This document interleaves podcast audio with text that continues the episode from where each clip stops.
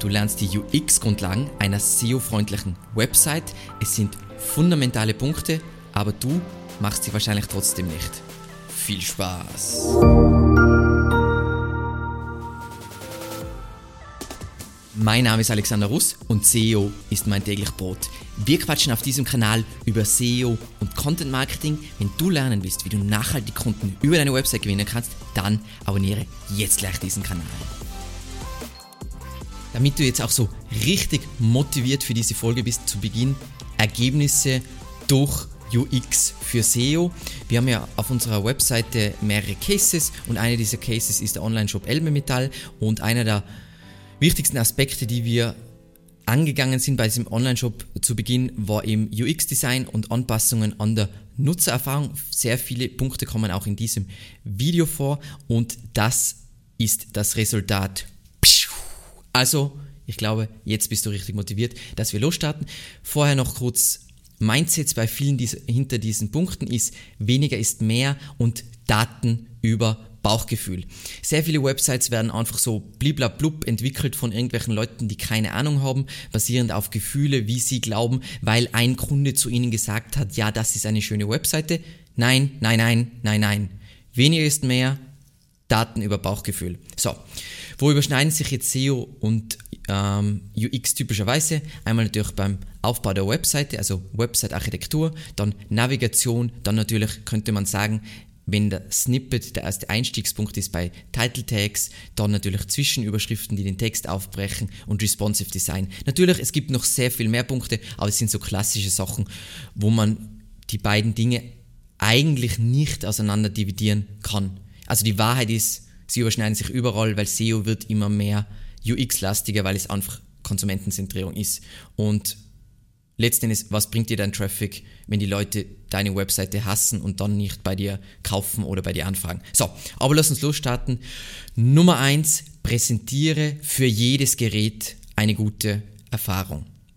Und was wir jetzt immer mehr sehen, ist, Mobile First wurde falsch verstanden. Es geht letztendlich um responsive Design, dass wir auf allen Devices, die für die Zielgruppe wichtig sind, stark vertreten sind. Wie kann man das jetzt grundsätzlich mal testen? Nur hinsichtlich mobiler Endgeräte. Da gibt es von Google diesen Mobile Friendly Test, den kennt jeder, ist aus meiner Sicht wenig aussagekräftig. Was ich machen würde, um das durchzuprüfen, ist, ich springe in Chrome, weitere Tools, Entwicklertools und dann sehe ich mir basierend auf unterschiedlichen Devices an, ob das Ganze funktioniert oder ob das nicht funktioniert. Ganz, ganz wichtig.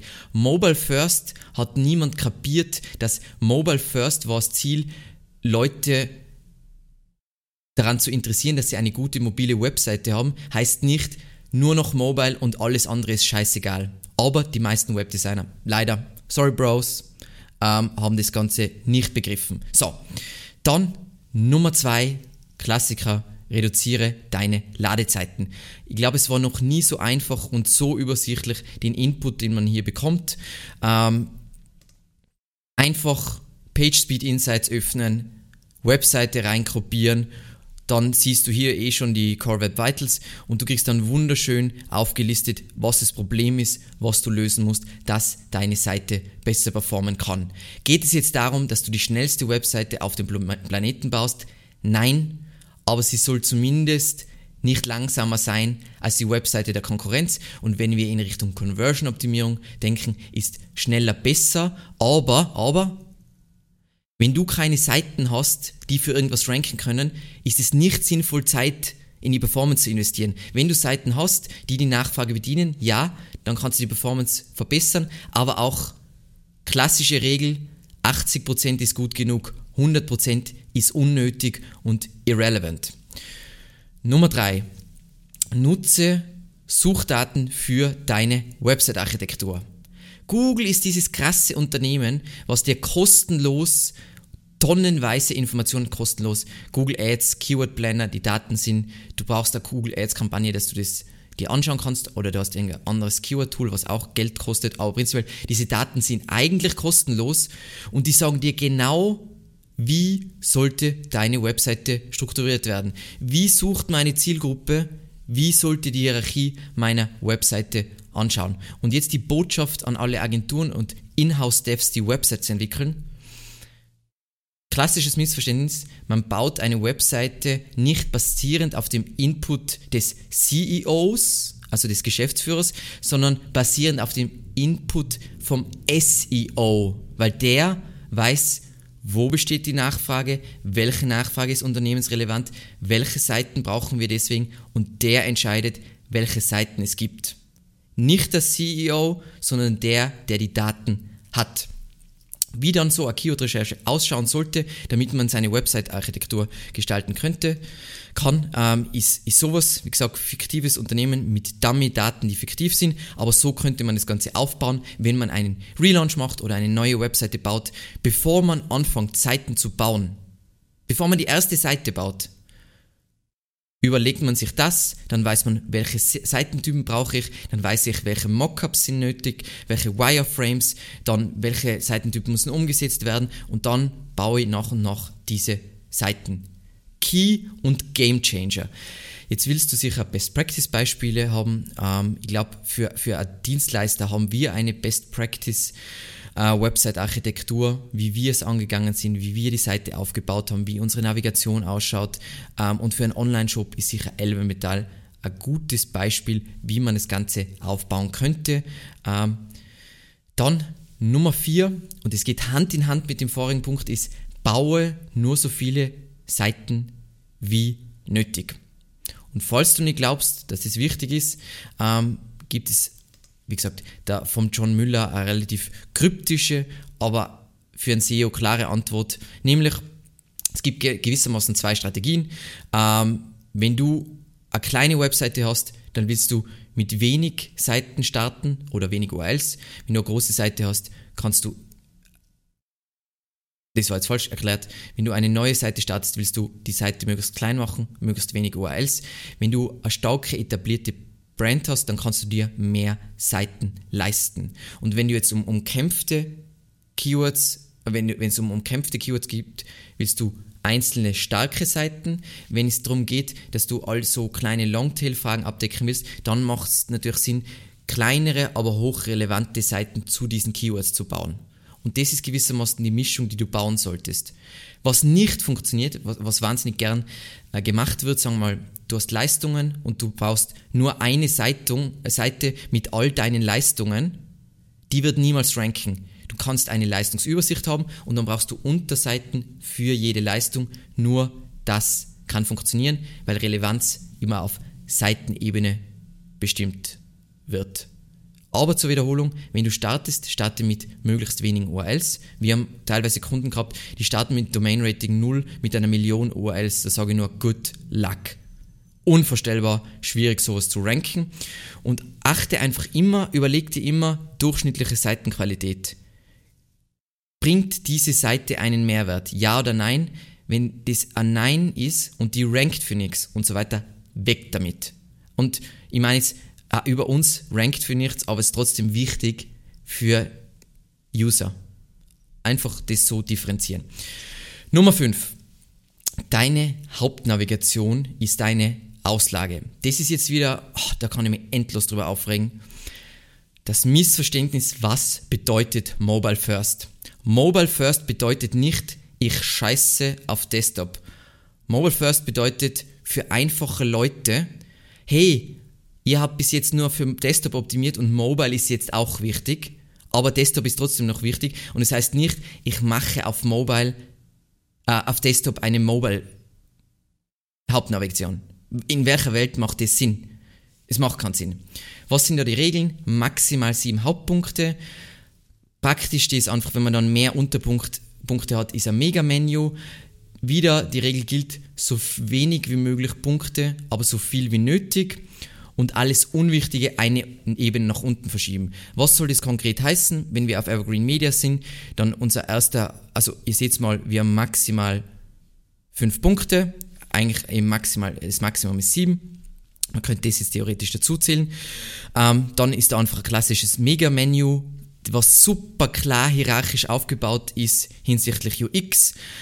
Dann ähm, diese Seiten sind alle wichtig, die wollen wir auch ranken gewissermaßen.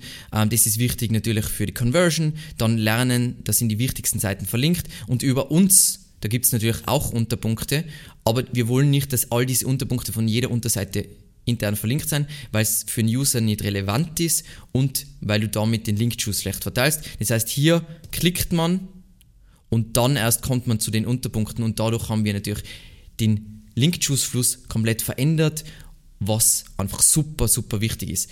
Jeder Punkt in der Hauptnavigation muss hardcore bewertet werden. Jeder Punkt, der was in der Hauptnavigation vorkommt, wird von jeder verdammten Unterseite verlinkt. Das heißt, der, dieser Punkt muss massiven Value bringen, sonst gehört der nicht hier rein. Nummer 6. Reduziere Reibung auf jeder Seite. Und das ist so eine Mindset-Geschichte. Überleg dir immer so, wie schaffe ich eine Situation, wo ich den User so wenig wie möglich frustriere. Das heißt, wenn der über eine Suchmaschine einsteigt oder egal wie der einsteigt, wie erzeuge ich eine Situation, wo der sich nicht denkt, boah, die sind so scheiße, sondern, boah, das ist voller schöne, geschmeidige Erfahrung. Das heißt, was gehört da dazu? Nehmen wir ein Beispiel von einem Ratgeber. Ähm, das Wichtigste above the fold, das heißt, der User soll sofort sehen, er ist auf der richtigen Seite. Jetzt bei, ich, ich zeige das Beispiel gern, weil es einfach extremer Longform-Content ist und nicht so einfach ist. Der User sieht sofort ähm, ein Inhaltsverzeichnis bei Longform Content, das heißt, er weiß sofort, ob seine Frage hier beantwortet wird, er sieht den Autor des Contents, er sieht das Hauptthema, wann ist es aktualisiert worden, dann kriegt er hier sofort eine Kurzantwort. Und dann, wenn wir jetzt über Longform Content reden, weil bei Shortform Content ist es einfacher, aber immer das Mindset ist, mache Inhalte einfach konsumierbar. Das heißt, Zusammenfassung am Anfang. Nicht jeder will alles lesen. Dann mache alles einfach so cool und nützlich wie möglich. Das heißt, immer wenn du dir denkst, ah, hier gibt es einen relevanten Beitrag oder Refer wenn ich eine Zahl sehe, dann will ich wissen, wo kommt diese Zahl her. Ähm, wenn ich mich informiere, sagen wir mal, jemand, der das sucht, ist bei der Agenturauswahl, dann will ich weiterführende Inhalte zu diesem Thema zeigen. Ähm, Zwischenüberschriften und Inhaltsverzeichnis ähm, hilft dem User schnell zu skimmen bzw. zu scannen, was für ihn aktuell an seinem Punkt relevant ist. Ich will die Blöcke mit Text so kurz wie möglich halten, damit er nicht das Gefühl hat, er liest ja jetzt eine Textwand wie ein Buch sondern das ist alles locker flockig. Ich will alles auflockern mit Bildern, mit eigenen Videos, Listen, Boxen, immer wichtige Punkte hervorheben, damit man nicht immer alles lesen muss, sondern sieht, ah, zusammenfassend nach jedem Kapitel hebt, immer alles dem User so einfach wie möglich machen. Dann Call to Actions. Zeige immer idealerweise von, von Kapitel zu Kapitel, was ist der nächste Schritt gibt ein aktuelles Video dazu, wo wir uns über dieses Thema unterhalten, nämlich People Search Next, wo es einfach so wichtig ist, zum einen willst du den User, wenn er jetzt so eine Informationssuche macht wie diese, ist jetzt schon letztendlich Bottom of the Funnel mit beste SEO-Agentur, aber du willst ihn ja zu einem weiter im Funnel führen. Heißt das jetzt, der Funnel muss immer nach unten gehen? Na, das ist steinzeitliche Ansicht. Willkommen in 2022. Die Customer Journey online, die ist voll aber trotzdem muss immer einen klaren nächsten Schritt anbieten. Dann, wie schon gesagt, verlinke immer hochrelevante Inhalte zu jedem Thema, gibt ein umfangreiches Video dazu, auch die Benefits hinsichtlich Rankings, nicht nur hinsichtlich UX. Dann ah, ein nächstes Hassthema von mir, Nummer 7, Slider sind Schrott. Und nein, das ist nicht eine Meinung, sondern es gibt dazu Tonnen, Tonnen, tonnenweise Studien. Das ist auch so äh, ein Typ, der was sich extrem über das aufregt. Das sind tonnenweise Studies, die immer wieder zeigen, wie unvorstellbar wertlos und scheiße diese Karussells und Slider auf Websites sein. Wenn du Content nicht priorisieren kannst, dann hast du ein Content-Priorisierungsproblem und du brauchst keinen Slider, wo du Zeug reinstuffst. Nein, nein, nein. Wer heute noch Slider baut, die Agentur kann man schon sagen, die hat keinen Plan von, was die da macht. Kann man super, kann man gleich unterschreiben, kein Plan. Und der letzte Punkt, Nummer 8, ist ein kleiner Punkt, aber ich will es trotzdem erwähnen, weil wir gerade aktuell einen relativ großen Kunden haben, der das noch nie gehört hat. Verwende tendenziell online keine Serifenschriften. Serifenschriften sind dieses Zeug, was du, wie das in der Zeitung ist und Serifen haben im Print den Vorteil, dass man gewissermaßen von von, von Buchstabe zu Buchstabe geleitet wird und das ist voll einfach ist und easy, aber online aus mehreren Gründen, die in diesem Link sehr gut erklärt werden, ähm, ist tendenziell die Lesbarkeit vor allem für Leute, die mit dem Lesen und ähm, mit den Augen ein Problem haben, viel, viel schwieriger, wenn du Serifenschriften verwendest. Deswegen siehst du, wirst du auch nie eine UX-Webseite finden, niemals, die Serifenschriften verwendet. Und deswegen solltest du auch nicht, wenn du eine neue Website baust, Serifen verwenden. Nein, nein, nein, lass das sein. Und damit sind wir schon wieder durch. Das sind so Basic UX-Sachen, die massivst, massivsten Benefit für deine Webseite bringen. Ähm, in der nächsten Folge unterhalten wir uns über grundlegende Punkte hinsichtlich Technik, um ein perfektes, sauberes technisches Fundament zu schaffen, damit deine Webseite so SEO-freundlich wie möglich ist. Vielen lieben Dank fürs Zusehen und bis zum nächsten Mal.